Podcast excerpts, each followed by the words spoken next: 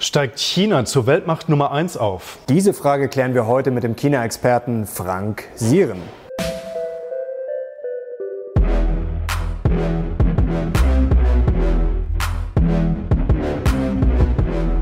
Servus Leute und herzlich willkommen in unserem neuen Video. Wir sind die Mission Money, dein Kanal für mehr Geld, Motivation und Erfolg. Und heute haben wir einen ganz speziellen und spannenden Gast bei uns. Er lebt seit 1994, also seit 25 Jahren in Peking und berichtet seither als Korrespondent aus dem Reich der Mitte. Und natürlich kennt er sich bestens aus mit Land und Leuten und beobachtet ganz genau die wirtschaftlichen und politischen Entwicklungen. Und darüber hat ein sehr spannendes Buch, einen Bestseller geschrieben, und zwar diesen hier, Zukunft China. Wir sagen herzlich willkommen, Frank Sieren. Hallo. Schön, dass Sie da sind, Herr Sieren. Ähm, an China scheiden sich die Geister. Die einen sehen China schon als Weltmacht Nummer eins, die anderen sagen, ja, größte Blase aller Zeiten, die Wachstumszahlen seien gefälscht, die Immobilienblase dort würde bald platzen. Was glauben Sie, löst China die USA als Weltmacht Nummer eins ab? Das ist die eine Frage. Und die zweite, was ist eigentlich die geopolitische Strategie der Chinesen? Also ich glaube, ähm ähm, China wird auf jeden Fall die USA ablösen. Ähm, in, in, manchen Bereichen, wenn man nach Kaufkraft rechnet, ist ja ähm, die chinesische Wirtschaft schon heute größer, obwohl sie nur ein Pro-Kopf-Einkommen von Bulgarien hat bisher. Da sieht man auch noch, wie viel Spiel da noch drin ist. Also das ist eigentlich ziemlich klar. Die Frage ist, wann?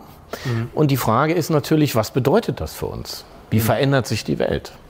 Und ähm, da wird es halt so sein, dass jetzt 500 Jahre westlicher Vorherrschaft mal eben zu Ende gehen.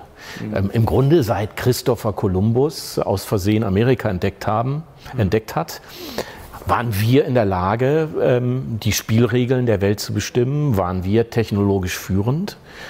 Als Minderheit in der Welt, denn der Westen hat zusammen nur etwa 15 Prozent der Weltbevölkerung, mhm. China hat allein 18 und das tariert sich jetzt aus sozusagen. Ja. Die Mehrheit der Welt spielt jetzt eine immer größere Rolle und das kann man natürlich nicht aufhalten. Ähm, das ist so ein bisschen wie der Abstieg des Adels im 19. Jahrhundert. Da hat auch eine Minderheit über die Mehrheit regiert und irgendwann hat die Mehrheit gesagt, die Unternehmer, die Bürger haben gesagt, wir wollen selber bestimmen. Mhm. Und die Frage ist, im Grunde nicht, kann man das verhindern oder nicht, kommt das oder nicht, das kommt mit Sicherheit. Mhm. Die Frage ist, wie stellt man sich darauf ein? Mhm. Okay. Und was haben die Chinesen vor? Ganz kurz noch, äh, sorry. Die Chinesen wollen einfach wieder so mächtig werden, wie sie mal waren. Mhm. Die wollen uns nichts beweisen, die wollen uns nicht unterjochen, die wollen uns nicht besiegen, ähm, sondern sie wollen einfach wieder so wichtig werden, wie sie mal waren. Mhm. Und das ähm, geht aber natürlich auf unsere Kosten, vor allem wenn wir uns ungeschickt anstellen. Wobei man sagen muss, gut, das wollen vielleicht auch die Türken unter Erdogan und natürlich Trump zeigt jetzt auch ganz klare Kante. Also der, der Sieg ist ja sozusagen noch nicht eingefahren für China. Äh, Trump riskiert ja wirklich offen diesen Handelskrieg und zeigt ja sozusagen nach dem Motto USA, wir sind noch die Nummer eins und wollen es auch bleiben. Ist das äh, nicht ein Zeichen der Stärke? Also kommt China da so leicht vorbei? Naja, das ist nur eine Frage der Zeit. Man muss sich ja angucken, sozusagen, ähm, wie die wie die unterschiedlichen Volkswirtschaften so gebaut sind. Die Chinesen haben keine Auslandsschulden. Die Chinesen kaufen jedes Jahr weniger ein, als sie verkaufen. Mhm. Das ist eine, die, die, Chinesen haben noch ein relativ niedriges Pro-Kopf-Einkommen. Das heißt, wenn sie ähm, investieren, wenn es staatliche Investitionen gibt, dann ist die Chance, dass diese Investitionen ähm, irgendwann Gewinn erwirtschaften, natürlich noch viel höher als in Ländern wie Japan oder Amerika, wo schon alles äh, mehr oder weniger fertig ist und man gleichzeitig eine Situation hat, wo man sich immer stärker im Ausland verschulden muss, um überhaupt ähm, äh, noch weiterarbeiten zu können. Also kann man sagen, wie bei einem Produkt, vielleicht wie beim iPhone, dass sozusagen Amerika, die Zeit ist vorbei, also der Lebenszyklus ja. ist überschritten ja. oder wie bei Japan oder vielleicht auch wie bei Deutschland. Und, und, und bei, bei, China ist noch viel Luft nach oben. Und bei, dem, äh, ähm, bei den Briten hat man ja auch gesehen, wie schnell das ging. In der zweiten Hälfte des 19. Jahrhunderts mhm. war dann plötzlich Amerika größer und dann nach dem Zweiten Weltkrieg war es ganz, ganz schnell vorbei.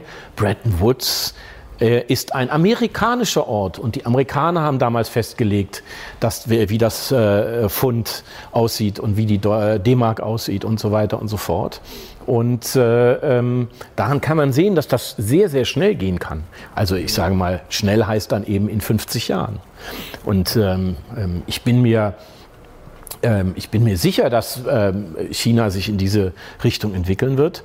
Und Ähm, für uns ist es ja auch taktisch klug, den Wettbewerber nicht zu unterschätzen, als äh, zu glauben, das wird nichts, die stolpern über ihre eigene Füße.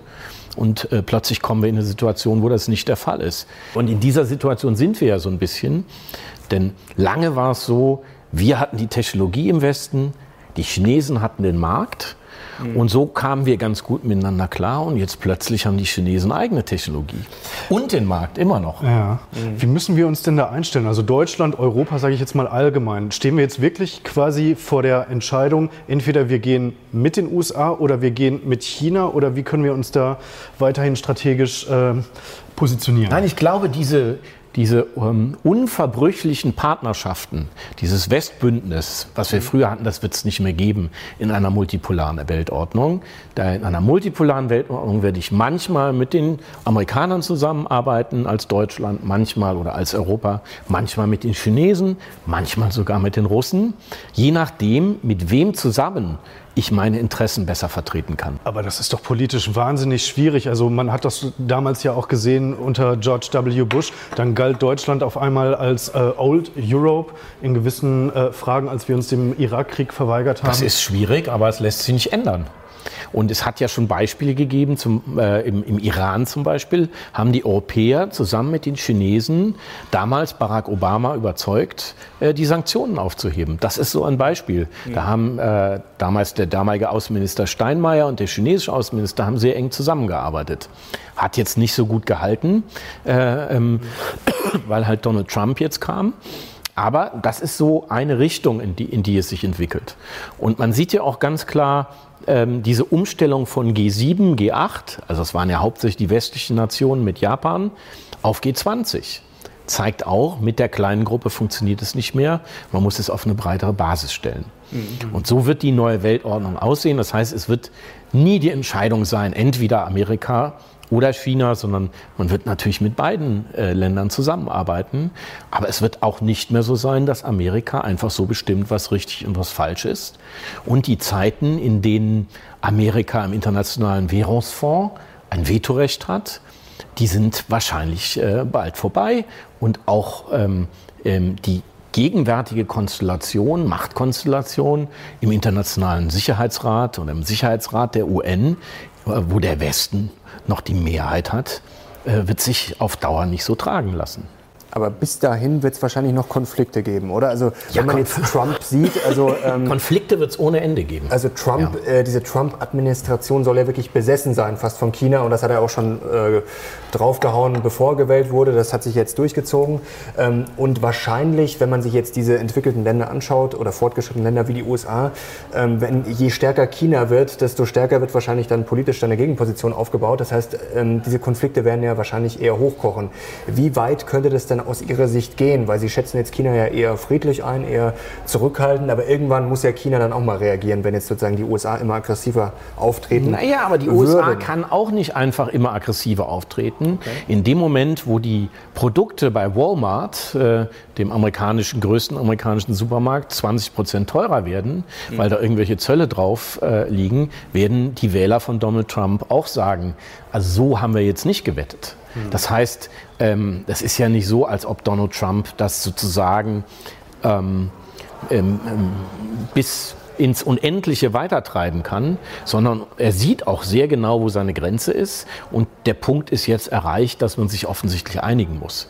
Ich glaube auch, dass man sich einigen wird in diesem Handelsstreit. Das bedeutet aber nicht, dass der Konflikt zu Ende ist mhm. zwischen der aufsteigenden Weltmacht China und der absteigenden Weltmacht Amerika. Äh, schreiben Sie da die USA nicht ein bisschen früh ab? Weil ich meine, die USA haben jetzt ökonomisch gesehen den viel längeren Track Record. Also könnten jetzt die letzten 40 Jahre in China nicht einfach nur eine wirtschaftliche Sonderkonjunktur haben, weil die kam ja de facto von null, die waren ein ganz armer Bauernstaat. Naja, also dann, wenn wir von Track Record sprechen, würde ich also sagen, dann ist Amerika der Newcomer und China hat als Weltmacht einen viel längeren Track Record.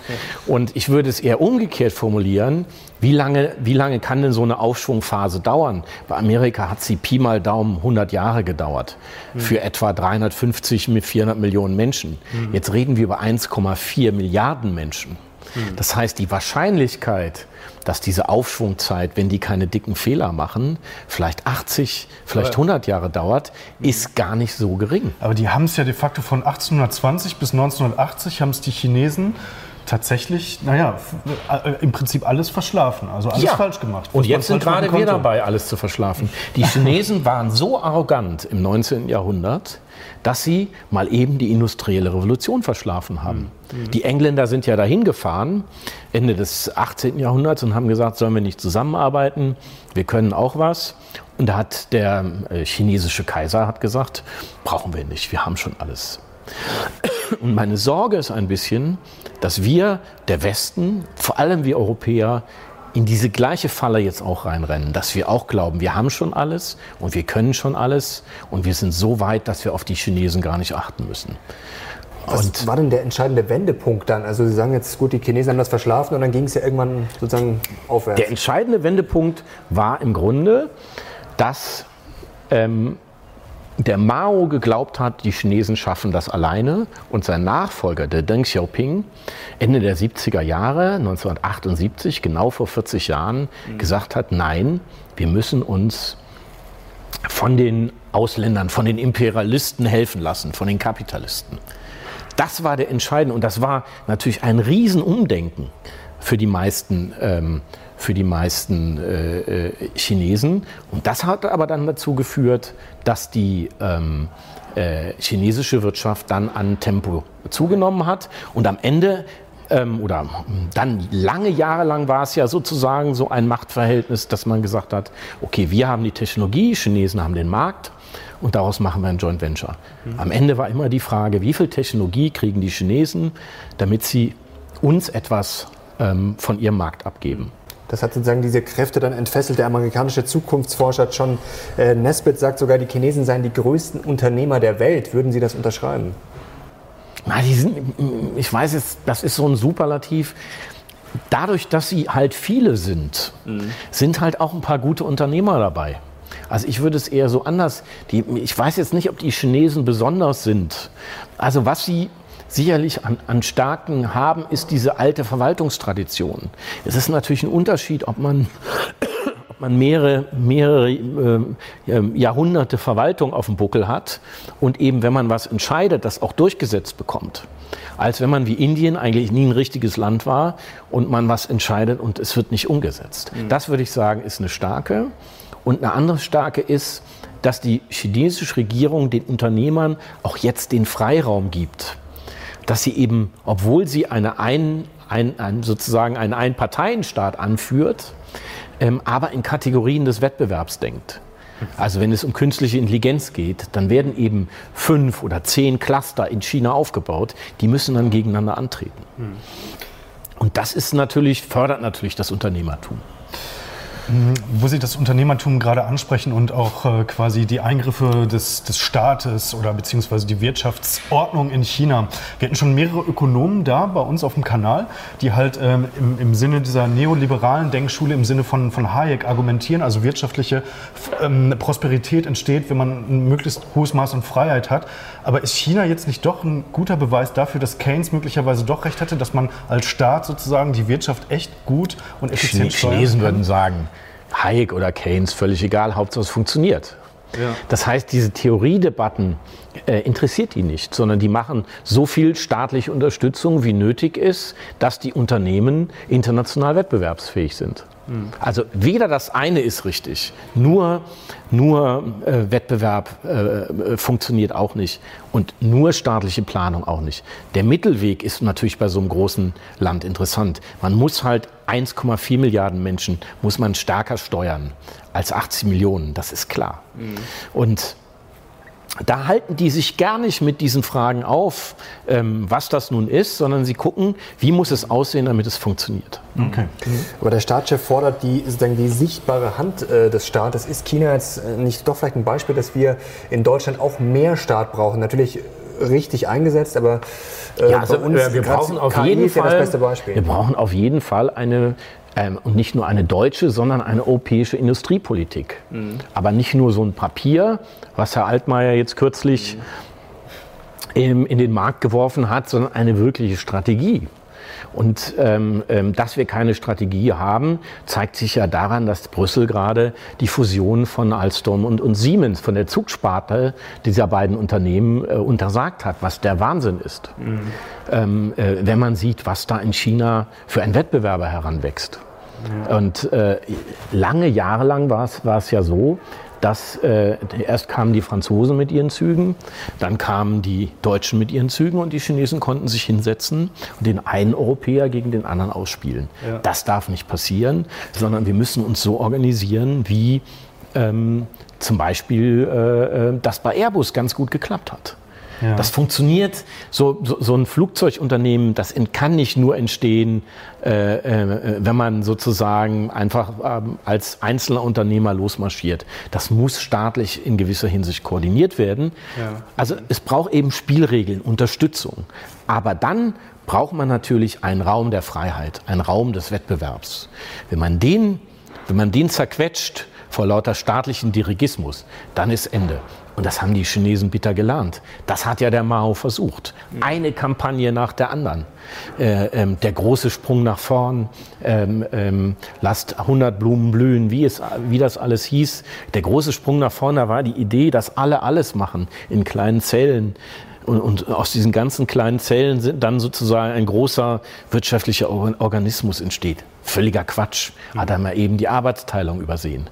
Die Vorteile der Arbeitsteilung und die Vorteile des Wettbewerbs. Wenn alle das Gleiche machen, alle die gleichen Ziele haben, funktioniert nicht. Ja. Und da müssen wir in Europa wieder die richtige Balance finden und uns nicht in theoretischen Diskussionen ähm, ähm, verlieren, sondern darauf achten, dass wir am Ende wettbewerbsfähige Unternehmen haben mit Superprodukten. Also ist, äh, zwei Fragen drängen sich mir da auf. Ist äh, China so stark und Europa so schwach? Äh, Fragezeichen dahinter. Und ähm, trauen Sie tatsächlich diesen äh, chinesischen ja, Wachstumszahlen über den Weg, weil das heißt ja hier auch immer mal, das, das passt alles gar nicht so richtig zusammen. Wenn man das, diese äh, Provinzen aufaddiert, dann kommt man gar nicht auf die Zahlen. Die ja, ich gucke mir die Zahlen gar nicht an. Ich kann ja sozusagen, also ein, es gibt ja mehrere, mehrere Parameter, die man nicht fälschen kann. Zum Beispiel bin ich im Ausland verschuldet. Ja. So. Ja. Zum Beispiel, wie viel kaufe ich und wie viel verkaufe ich. Mhm. An den beiden Faktoren kann man schon sehen, dass ähm, äh, ob die Zahlen jetzt von der Provinz A mit der Provinz B stimmen und so weiter und so mhm. fort, daran kann man schon sehen, dass das Ding einigermaßen stabil ist. Okay. Weil es ist wie in dem Haushalt bei Lieschen Müller, wenn man das Geld ausgeht, muss man sich draußen was leihen. Mhm. Und solange man sich nicht leihen muss, kann man zu Hause jeden Abend ein Häufchen Geld verbrennen oder sich Schuhe kaufen, unendlich ähm, solange man vom, vom, vom, von außen unabhängig ist, ist man einigermaßen stabil. Man sieht das ja auch sehr, sehr deutlich an Japan mit einer Verschuldung von 250 Prozent mhm. ähm, des Bruttoinlandsproduktes. Und trotzdem fragt niemand, ob Japan morgen zusammenbricht. Mhm. Aber dieses Wachstum wird das auch nicht viel zu sehr überbewertet, weil in der deutschen Presse ist das ja oft so, okay, China-Märchen ist jetzt vorbei, wachs, äh, wächst nur noch mit 6 Prozent, was ja grundsätzlich äh, viel ist. Da werden in Deutschland oder in den USA ja alle neidisch drauf. Klar, auch wenn sich es natürlich äh, abgeschwächt hat. Ähm, und Sie sagen sogar, das ist eingeplant. Vielleicht kann man das nochmal äh, Das ist nicht Zuschauer nur eingeplant, das erklären, liegt in der Plan ist. Das sozusagen. liegt in der Natur der Sache. Mhm. Die USA sind 1965 das letzte Mal mit 6,5 Prozent gewachsen. Danach waren sie einfach so groß, dass das Wachstum natürlich geringer werden musste, weil man ein viel größeres Volumen hat. Letztes Jahr kam mal eben das Wirtschaftsvolumen der Schweiz dazu in China. Mhm. Also wenn, da, wenn das dann mal zwei Prozentpunkte runtergeht, muss man nicht sofort in Panik verfallen. Ich gucke auch noch einen dritten Faktor an, das sind die Devisenreserven, die ja gigantisch hoch sind. So, also bevor die Devisenreserven, das ist im Grunde das Sparbuch eines Landes, bevor die Devisenreserven nicht dramatisch abschmelzen, ja, muss ich mich mit dem Thema Stabilität überhaupt äh, äh, gar nicht groß beschäftigen. Sie haben die, die Staatsverschuldung, die geringe Staatsverschuldung in China angesprochen. Ich glaube, die liegt bei 50 Prozent. Aber schaut man mal die privaten Haushalte und die Unternehmen an, dann ist es doch schon... Also die privaten Haushalte haben eine sehr hohe Sparquote. In Amerika ist die Sparquote etwa 6 Prozent, ja. in China etwa 30 Prozent. Die Verschuldung liegt in Amerika äh, pro Haushalt bei 76, 75 Prozent, in China etwa bei 50 Prozent. Mhm. Also dann müssen wir lieber über Amerika reden, ja. wenn wir über die Frage der Instabilität sprechen. Ähm, ähm, und nochmal, die, diese Binnenverschuldung ist eben nicht so schlimm. Ja. Äh, sie ist nicht gut. Aber sie ist eben nicht so schlimm, wenn man nicht im Ausland verschuldet ist und keiner Druck machen kann. Da gibt es aber auch anderslautende ähm, Untersuchungen. Jede Menge. Der Wirtschaftshistoriker Moritz äh, Schularik hat äh, herausgefunden, dass halt äh, quasi große Finan großen Finanzcrashs gar nicht mal so sehr eine hohe Staatsverschuldung vorausgeht, sondern dass das immer im privaten Sektor Ur den Ursprung hat. Ne? Das könnte, das kann ich mir gut vorstellen, aber das wäre ja ein Argument dafür, dass die Chinesen noch ganz gut dastehen. Sie sind weit unterm Weltdurchschnitt und sie haben eine Sparquote von 30 Prozent. In Europa haben wir 10 Prozent. Ja, ja. Das heißt, die haben unglaublich viel auf der hohen Kante, sodass äh, ähm, ähm, äh, dass im Moment auf absehbare Zeit nicht die Gefahr äh, besteht, dass die Menschen, und darum geht es ja, das Vertrauen in den Staat verlieren. Mhm. Weil, sie, weil sie sozusagen kein, kein Geld mehr kriegen. Oder Aber weil da gibt es ja auch Probleme. Zum Beispiel die Immobilienpreise steigen ja extrem und es äh, habe ich heute erst gelesen, also dass wirklich teilweise 50 Prozent vom Einkommen schon für die es gibt ohne Miete drauf geht. Also es wie lange lassen sich die Leute das dann bieten? Weil ich meine, es ist dann in der Planwirtschaft, wenn das dann nicht funktioniert. Es gibt ohne Ende Probleme in diesem Land. Nur wir müssen unterscheiden zwischen Problemen, die statisch relevant sind. Mhm und die nicht statisch relevant sind. Und das ähm, Immobilienproblem würde ich für nicht statisch relevant halten, ähm, ähm, weil es ähm, ähm, unter Kontrolle ist. Die Regierung hat alle möglichen Möglichkeiten, um sozusagen so eine, aus so einer Blase kontrolliert die Luft rauszulassen. Und ähm, im Übrigen hatten wir eine ähnliche Entwicklung in den 70er Jahren, dass die, die, die Wohnungspreise ähm, nach oben geschossen sind. dann haben wir angefangen mit sozialem Wohnungsbau. Mhm. Ähnliches Phänomen. Also das ist bei der Modernisierung von Gesellschaften durchaus nicht ungewöhnlich. Ich hoffe, dass die Chinesen das nicht so lösen wie wir mit der neuen Heimat, äh, sondern das etwas eleganter machen. Ähm, da gibt es auch elegantere Wege, aber ähm, äh, bei den, bei, die Frage ist auch, was ist eine Blase? Das, eine, ja. eine Geist, ich meine, Symptom von so einer Blase, Immobilienblase, sind ja nun auch diese ganzen, also äh, ich weiß nicht, wie viele es sind, aber de facto gibt es ja äh, Geisterstädte, also Millionenstädte, wo nur 70.000 Leute ja, äh, drin wohnen. Die gibt es, da gibt es aber vielleicht zwei, drei in ja. einem Land mit 1,4 Milliarden Menschen. Ähm, das darf man auch nicht überschätzen. Hm. Sondern man muss natürlich sozusagen schon sehen, ähm, dass äh, ähm, die, die meisten Städte sind schon ausgelastet. Und natürlich ist es so, dass man entweder ist man zu knapp ähm, beim Wohnungsbau oder man hat zu viel. Man kriegt in so einem großen Land und auch in kleineren Ländern das nie auf den Punkt. Aber es ist mal eine ganz blöde Frage. Ja. In Peking kann man da überhaupt so viele Wohnungen bauen? Jetzt noch, ist da überhaupt noch Platz? Ohne Ende. Okay. Ohne Ende. Und ich persönlich, andere sehen das anders, ich würde mit verbundenen Augen innerhalb des fünften Rings würde ich ähm, Immobilien kaufen in Peking, mhm. weil ich weiß, da sind noch 300 Millionen auf dem Land, die steigen jetzt erst ein in das System. Und die wollen alle, ja, wenn sie mal zu Geld gekommen sind, wollen alle eine Wohnung in Peking oder Shanghai haben. Also das Spiel, äh, das ist, glaube ich, unser Fehlurteil, so dass wir das Gefühl haben, ähm, die sind jetzt schon so am Peak.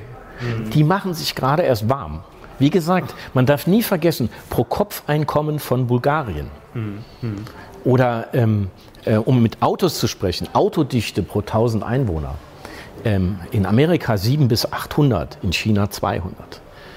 Welche Möglichkeiten hat man denn quasi so kontrolliert die Luft abzulassen? Äh, davon haben Sie gerade gesprochen. Na, ganz einfach, indem man, äh, indem man festlegt, dass eine Familie nur eine Wohnung kaufen kann, indem man Eigenkapitalanteil ähm, erhöht, indem man Kreditvergabe erschwert, ähm, indem man ähm, Auflagen an die Bauunternehmer macht, dass sie zum Beispiel erst verkaufen können, wenn die Wohnungen auch fertig sind. Und so kann man das natürlich schon bremsen. Und das wird auch gemacht und funktioniert im Übrigen auch. Aber wie kann man sich das mal vorstellen, sozusagen als Deutscher, wenn man sich das vorstellt, bei uns würde das gemacht werden politisch. Natürlich ist, es, ist das eine ganz andere Welt, aber ähm, nimmt das der Durchschnittschinese einfach so hin, sage ich jetzt mal ganz Naja, die, die, die Akzeptanz dass man eine ordnende Hand braucht, ist natürlich in einem so großen und dann auch doch noch rückständigen Land viel größer als in einem kleineren, sehr viel weiterentwickelten Land. Also das darf man auch nicht unterschätzen. Das wird sich vielleicht ändern und ändert sich auch schon in den Städten. aber ich sag mal, die Mehrheit der Bevölkerung, ähm, also wenn da heute gewählt werden würde, würden die wahrscheinlich links von Mao wählen. Das darf man, da muss man schon realistisch sein. Äh, ähm, und ähm, ich komme ja aus einem Land, Deutschland, in dem die Demokratie in der Weimarer Zeit vielleicht auch einen Tick zu früh eingeführt wurde. Und was dann passiert ist, haben wir gesehen. Das heißt, ähm, Demokratie muss das Ziel sein, das ist zumindest meine Überzeugung. Ähm, aber man muss schon sehr aufpassen, zu welchem Zeitpunkt man das einführt. Ähm, das ist nicht sozusagen beliebig. Mhm. Äh, äh, und da ist es sicherlich im Moment wichtiger, zum Beispiel die Rechtsstaatlichkeit zu etablieren.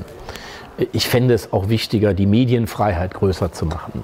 Das könnte man sich jetzt schon leisten, leisten wird leider nicht gemacht. Es wird eher ein bisschen zurückgedreht im Moment, ähm, was ich nicht gut finde. Aber es ist eben so. Okay. Mhm. Aber jetzt so Demokratie sofort einzuführen, ähm, ähm, ist die Zeit noch nicht reif. Ja. Mhm, okay. Ähm, die Chinesen haben sich ja vorgenommen, ähm, Bereich, im Bereich künstliche Intelligenz die Weltherrschaft zu äh, übernehmen. Dazu muss man aber ziemlich innovativ und kreativ ja auch sein. Äh, geht das überhaupt in so einem, ja, ich sag mal, schon noch autoritären Staat? Geht das? Ja, man, man, es gibt halt Städte und Regionen in diesem autoritären Staat, die sind eben nicht mehr autoritär. Das ist halt, also ein Beispiel davon, äh, dafür ist Shenzhen im Süden Chinas, eine Stadt, die vor 40 Jahren noch ein Fischerdorf war mit 20.000 Einwohnern. Da leben jetzt 20 Millionen Menschen. Das ist das neue Silicon Valley. Und das hat den, den Vorteil, dass die Produktion um die Ecke ist, dass man also nicht erfinden und gleich ausprobieren kann, dass äh, ähm, dort die Fabrik der Welt ist sozusagen immer noch.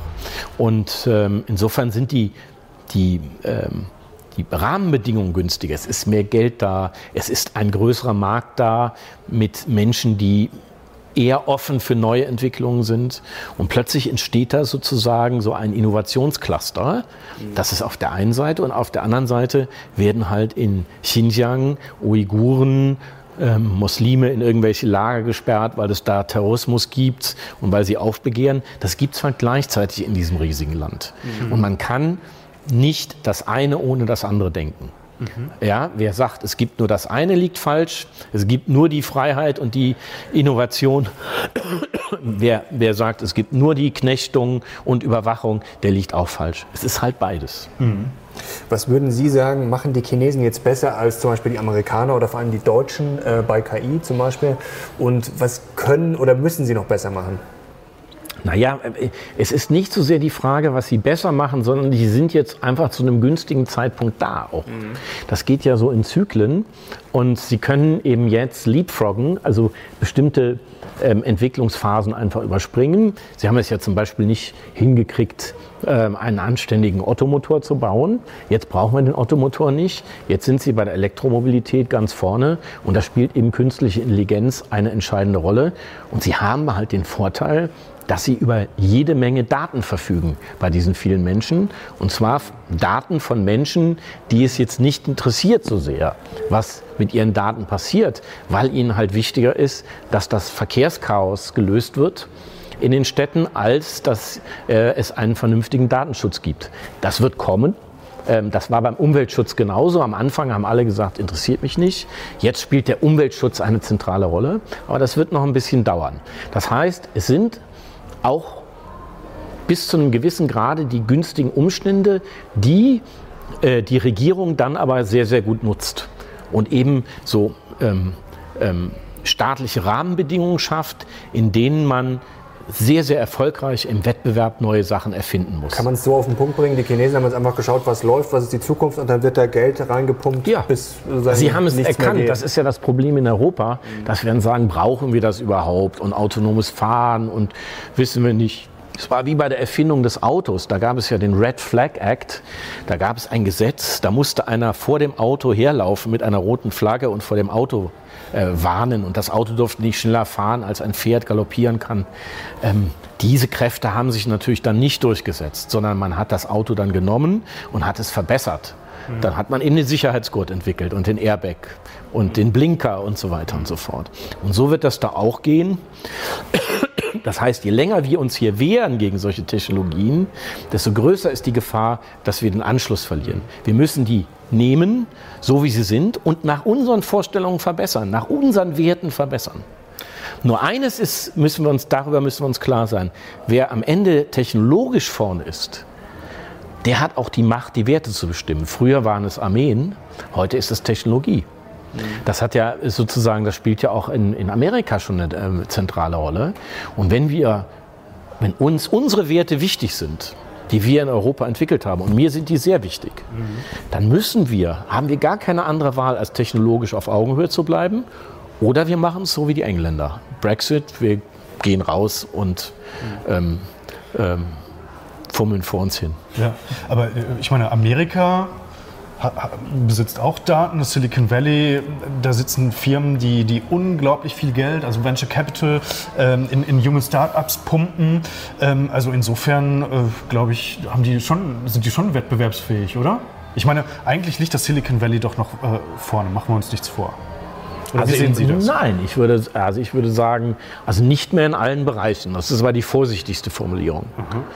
Ähm, ähm, noch im Jahr 2000 sind etwa 15 Prozent der chinesischen Studierenden nicht mehr nach China, äh, nach China zurückgekehrt. 15 Prozent, jetzt sind es 85 Prozent. Mhm. Die werden ja nicht gezwungen, die haben ja die Wahl, ob sie im Silicon Valley bleiben oder ob sie nach Shenzhen gehen. Okay. Und das ändert sich schon dramatisch. Natürlich ändert sich das nicht von einem auf den anderen Tag. Natürlich gibt es Bereiche, wo die Amerikaner nach vorne sind, aber die Chinesen holen mit einer dramatischen Geschwindigkeit auf. Mhm und äh, haben eben äh, zum Beispiel den Vorteil, dass sie die Produktion wirklich um die Ecke haben. Und ich kann mal zu einem Produktionsleiter gehen und sagen, guck mal, hier habe ich eine neue Drohne erfunden. Ähm, wenn wir die produzieren, macht das Sinn so. Und so ist zum Beispiel DJI entstanden, größte Drohnenhersteller der Welt, sitzt im, im, im Süden Chinas und ähm, die haben GoPro sozusagen in die Ecke gespielt. Und jetzt passiert etwas Ähnliches beim iPhone. Das iPhone ist einfach nicht mehr wettbewerbsfähig, denen gehen die Ideen aus. Und plötzlich kommt eine Firma, und zwar in sieben Jahren, ähm, äh, wie Huawei, deren Produkte jetzt besser sind in Bereichen, in einzelnen Bereichen, aber auch dann am Ende in der Gesamtbewertung ähm, als die Produkte von ähm, iPhone oder ähm, von Samsung. Apropos Huawei äh, oder Wei, äh, der Deutsche sagt Huawei, ähm, da gibt es jetzt große Diskussionen wegen dem 5G-Netz, ob die da mitmischen dürfen, sollten, wie auch immer. Ähm, ist halt äh, ein Problem, natürlich wegen den Datensammeln, äh, China autoritärer Staat und so weiter und so fort. Wie sehen Sie das? Äh, sollte man da jetzt einen Riegel vorschieben oder mit den Auslandsstudenten, da überlegen die Amerikaner jetzt auch, ob sie da irgendwie einen Riegel vorschieben sollen, das irgendwie begrenzen ja, also sollen? wenn man das ganz verbietet, was wäre Ihre Dann schließt man sich selber aus. Mhm. Das kann man machen. Ob das klug ist, ist eine andere Frage. Deswegen finde ich die Lösung, die jetzt entschieden wurde, dass man sozusagen, das haben die ähm, Briten übrigens schon vor einigen Jahren gemacht, dass man sagt, okay, wir bauen so ein paar Sicherheitssysteme ein, dass man es sozusagen, dass es transparenter ist, dass man es besser kontrollieren kann. Aber ansonsten sind die Chinesen, ist Huawei bei 5G am, am, im, im, am, am, fortschrittlichsten und auch am preiswertesten. Das heißt, man muss im Grunde mit denen äh, zusammenarbeiten.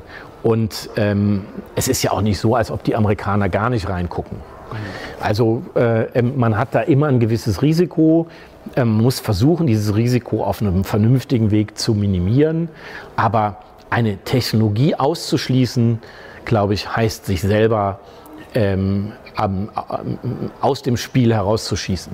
Aber so richtig fair ist es in der Vergangenheit ja noch nicht gelaufen. Also dieser Joint Ventures Zwang, den man hatte als, als äh, deutscher Hersteller, deutscher, deutscher Autohersteller, überhaupt äh, jedes Unternehmen, wenn man in China aktiv sein wollte, musste man halt ein Joint Venture machen. Das heißt, man musste Gewinne teilen und man musste letztendlich auch äh, ja, seine Technologie dann ja, mir teilen. Kommt, mir ne? kommen also, die Tränen, ja. ja. aber nee, aber ich meine, aber das haben doch ganz gut also daran verdient. Ja, ja, ist ja keine Frage. Aber die haben ja auch profitiert. Also, äh, und es wäre eigentlich unvorstellbar, dass jetzt ein deutscher Hersteller mal abgesehen davon, dass wir keinen haben. Äh, aber sagen wir, mal, wir hätten, sagen wir, mal, wir hätten einen, dann wäre es unvorstellbar, dass, äh, dass wir dieses 5G-Netz jetzt in China aufbauen würden, oder? Wahrscheinlich, aber, aber die Welt ist so, wie sie ist und wir müssen uns auf die Machtverhältnisse einstellen.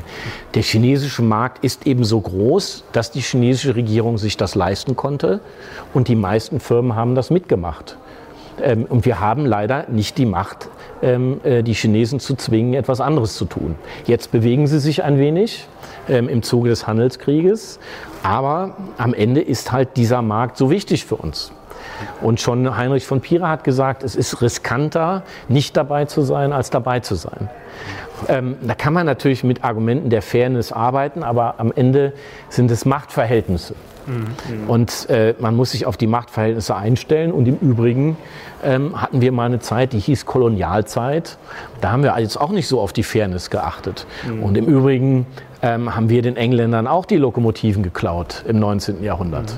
Mhm. Und also das ist ja jetzt auch nicht ein äh, äh, äh, völlig neues Spiel, ähm, wo wir immer fair gewesen sind und die anderen jetzt plötzlich unfair sind. Ja. Es bringt nichts, wir müssen uns darauf einstellen und das Beste daraus machen und hart verhandeln und eben deutlich machen, und das müssen wir noch viel mehr als bisher deutlich machen, warum die Chinesen uns brauchen. Okay.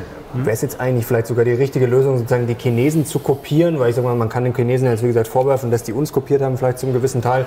Ähm, aber wenn die das jetzt so gut machen, äh, können wir es ja eigentlich auch ja, natürlich. nachmachen. Ja, Genauso klar. wie viele Deutsche nicht in China investieren ja, also wollen. Was die Industriepolitik okay, betrifft, können wir sicherlich von den Chinesen lernen. Mhm. Was dieses politische System betrifft, würde ich jetzt nicht so viel lernen wollen. Das vielleicht nicht. Ja. Aber, aber natürlich können wir genau schauen. Und zwar können wir ähm, können wir genau schauen, wie die Chinesen aus nichts und mit sehr kleinen Firmen sozusagen äh, dann plötzlich äh, äh, etwas sehr Großes aufbauen. Mhm. Und da spielt natürlich die Frage auch eine Rolle. Wir haben ja immer äh, die Chinesen dafür kritisiert, dass sie äh, Facebook und andere nicht in ihr Land gelassen haben. Jetzt sind die Chinesen die einzigen, die ähm, ähm, Alternativen zu Amazon und Facebook und WhatsApp entwickelt haben. Ähm, sodass es wenigstens ein bisschen mehr Wettbewerb gibt. Mhm. Ähm, und wir haben nichts. Ja. ja der der, der ähm, größte Online-Händler ähm, äh, Europas ist die Otto-Gruppe. Nichts gegen die Otto-Gruppe, aber das ist natürlich ein signifikant kleinerer Player als Amazon und als Alibaba. Eine andere wichtige Schlüsselindustrie, die Autoindustrie. Mhm. Wir haben naja, vor ein paar Jahren noch die Chinesen äh, verlacht wegen ihrer Automobile, die sie hergestellt haben, Geely und so weiter. Und jetzt ähm, hat sich scheinbar der Wind gedreht. Glauben Sie, die äh, chinesischen Hersteller übertrumpfen bald Daimler und Co. Und wenn ja, warum? Naja, übertrumpfen ist vielleicht, eher, ähm, ähm, da wäre ich jetzt, äh, das wird jetzt nicht so schnell passieren, vor allem im Premium-Sektor, aber es wird sehr, sehr schnell gehen, dass sie auf Augenhöhe sind, dass sie mitspielen. Es werden jetzt in diesem, dem nächsten Jahr einige chinesische Autohersteller auch auf den europäischen Markt gehen. Und die können sehr, sehr gute Produkte, äh, viel preiswerter anbieten, als das damals Kia konnte. Und das war auch so eine ähm, Geschichte, die, wo wir lange gelächelt haben. Ähm, davor haben wir über die Japaner gelächelt. Jetzt haben wir es mit einem ganz anderen Wettbewerber zu tun, der nämlich in, in seinem eigenen Land so große Stückzahlen produziert, dass es erstmal völlig egal ist, was die Autos in Europa kosten. Mhm. Und da werden ja Autos dabei sein, da ist dann ein Volvo drin. Ja, weil wir haben ja alle, wir haben ja auch alle gelacht, als die Chinesen Volvo gekauft haben. Alle waren überzeugt, dieses, dieses Unternehmen ist nicht zu retten. Heute steht Volvo da besser denn je. Und Geely ist in der Situation, dass sie jetzt praktisch auf, dem, auf der Plattform von Volvo neue chinesische Autos erfinden. Das ist aber nur ein Player. Und die Elektroentwicklung der Elektroautos macht es natürlich leichter, weil man ähm, viel, weniger, viel weniger Komplexität hat. Ähm, der Elektromotor, das ganze äh, Elektroauto hat zehnmal weniger Teile als ein traditionelles Ottomotorauto. Und da kommt man natürlich plötzlich viel, viel schneller ins Spiel. Mhm. Ähm, ist auch wendiger, sich auf die neuen Entwicklungen einzustellen. Das ist ein großes Problem von Konzernen, dass sie natürlich eine riesige Abteilung haben, die nichts anderes machen, als den Ottomotor zu entwickeln und denen plötzlich zu sagen, ihr werdet nicht mehr gebraucht, dann wehren die sich natürlich. Das haben die chinesischen Firmen nicht. Und wenn der Schwerpunkt eh auf dem Design liegt, dann ist es natürlich viel einfacher. Das Auto funktioniert heute in China wie eine Swatch-Uhr. Ähm, was da drin ist und warum die tickt, völlig egal. Kann man auch gar nicht mehr aufmachen. Die muss schick aussehen, der Preis muss stimmen und sie muss funktionieren. Das ist aber ein völlig anderes Auto als das, was wir hier gebaut haben unter dem Slogan Vorsprung, äh, Vorsprung durch Technik. Mhm. Ja. Jetzt gehen ja auch viele Erfolgreiche aus dem Westen, mhm. zum Beispiel die bei BMW waren oder Tesla oder wie auch immer, gehen nach China. Da frage ich mich, äh, warum? Also nach Ausland wird das so verkauft nach dem Motto, das wächst alles so schnell, da hat man Freiheiten, man kann was Neues aufbauen. Ähm, stimmt das wirklich oder fließt da einfach so viel Geld? Naja, es ist einfach ein großer Markt. Und wenn ich ein attraktives Produkt habe, dann will ich natürlich so schnell wie möglich in einem großen Markt präsent sein, um dort ähm, ähm, Autos zu verkaufen. Und wenn ich dazu mit einem Chinesen zusammengehen muss, dann mache ich das im Zweifel. Mhm. Oder wenn ich äh, gezwungen bin, lokal zu produzieren, dann mache ich das. Die Afrikaner machen ja das Gleiche jetzt mit den Chinesen. Die zwingen die jetzt, die Leichtindustrie zu lokalisieren.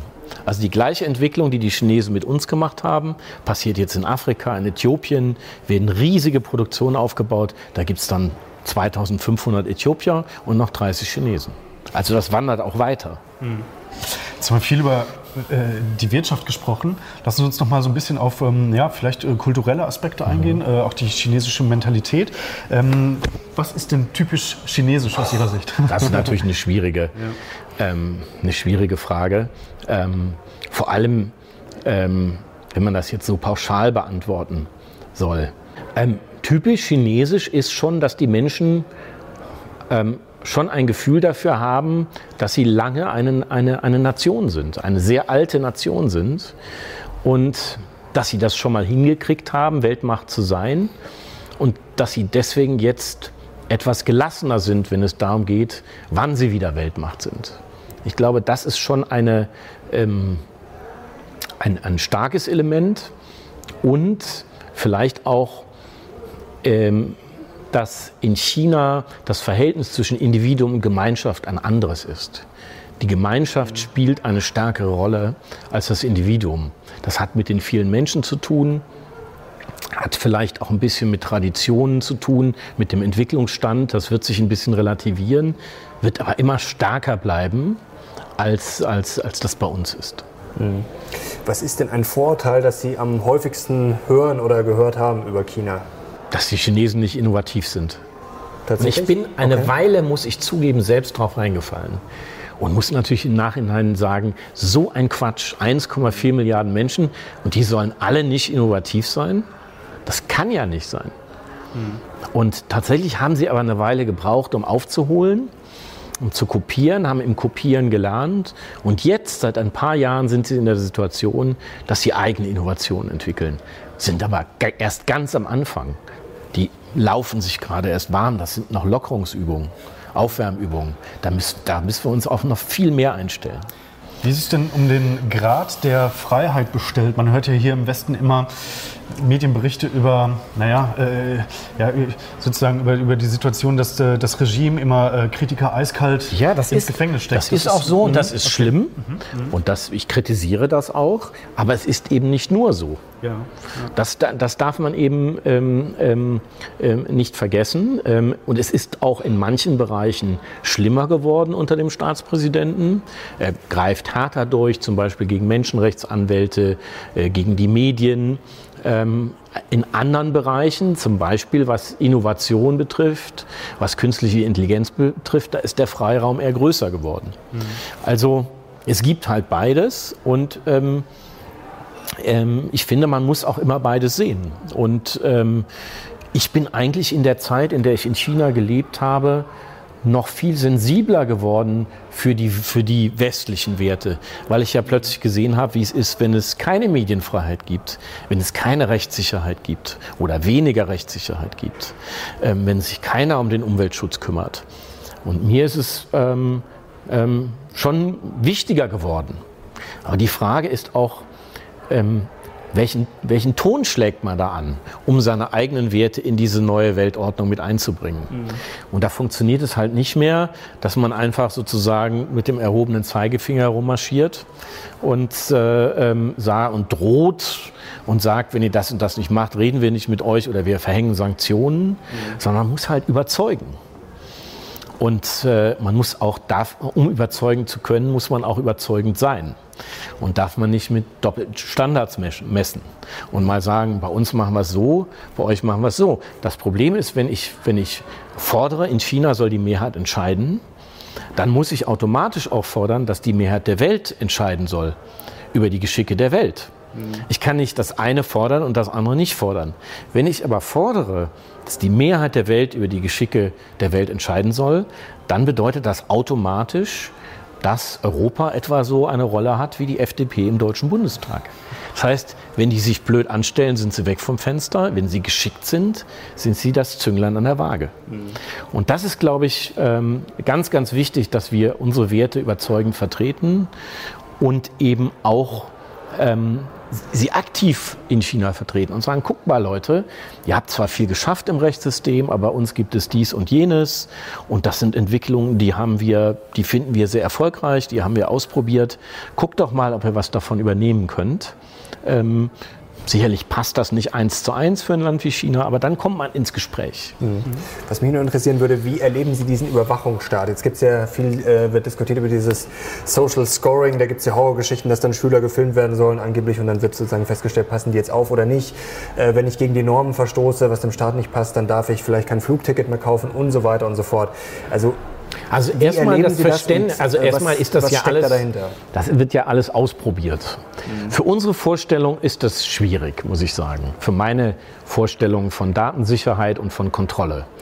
Ähm, vor allem, weil eben die Grenzen noch nicht genau, es wird zwar diskutiert, aber die Grenzen sind noch nicht genau Wie festgelegt. Wie ist es denn de facto jetzt schon? Es gibt praktisch nur Pilotprojekte bisher. Mhm. Also es ist noch, äh, noch weit davon entfernt, dass dieses Social Scoring das ganze Land überzieht. Mhm, okay. Aber man muss sagen, die Bereitschaft in der chinesischen Bevölkerung, das zu akzeptieren und dafür mehr Ordnung zu bekommen, ist deutlich größer, als wir glauben. Mhm. So, jetzt müssen wir im Grunde uns das anschauen und die Chinesen davon überzeugen, dass sie vielleicht nicht ähm, alles machen, was möglich ist. Es gibt ja durchaus Themen, die sehr interessant sind zu diskutieren. Was macht man mit Menschen, die sich nicht um ihre Eltern kümmern, sondern das dem Staat überlassen? Müssen die Strafpunkte kriegen? Müssen die eine Steuer zahlen? Das sind ja Themen, über die man durchaus diskutieren kann. Ähm, es gibt ja auch in Deutschland Diskussionen, der eine hat Übergewicht, der andere macht viel Sport. Ähm, alle zahlen in die gleiche Krankenkasse ein. Also da kann man ja durchaus, ja, und wir haben auch eine Flensburger Sündenkartei und wir haben auch die Schufa. Also es ist ja nicht so, als ob alles ohne Kontrolle ist. Aber ähm, ähm, es wird sicherlich mehr kontrolliert werden, als wir uns das wünschen würden im Westen. Mhm. Das ist klar, weil eben die Bereitschaft in China, das zu akzeptieren, größer ist. Aber auch da wieder müssen wir einfach überzeugend sein. Und es, es bringt nichts, wenn wir den schlimmsten Fall an die Wand malen ähm, sondern wir müssen ähm, ähm, die Chinesen überzeugen war und denen sagen, warum ist es gut, ein Mindestmaß im Datenschutz zu haben. Okay.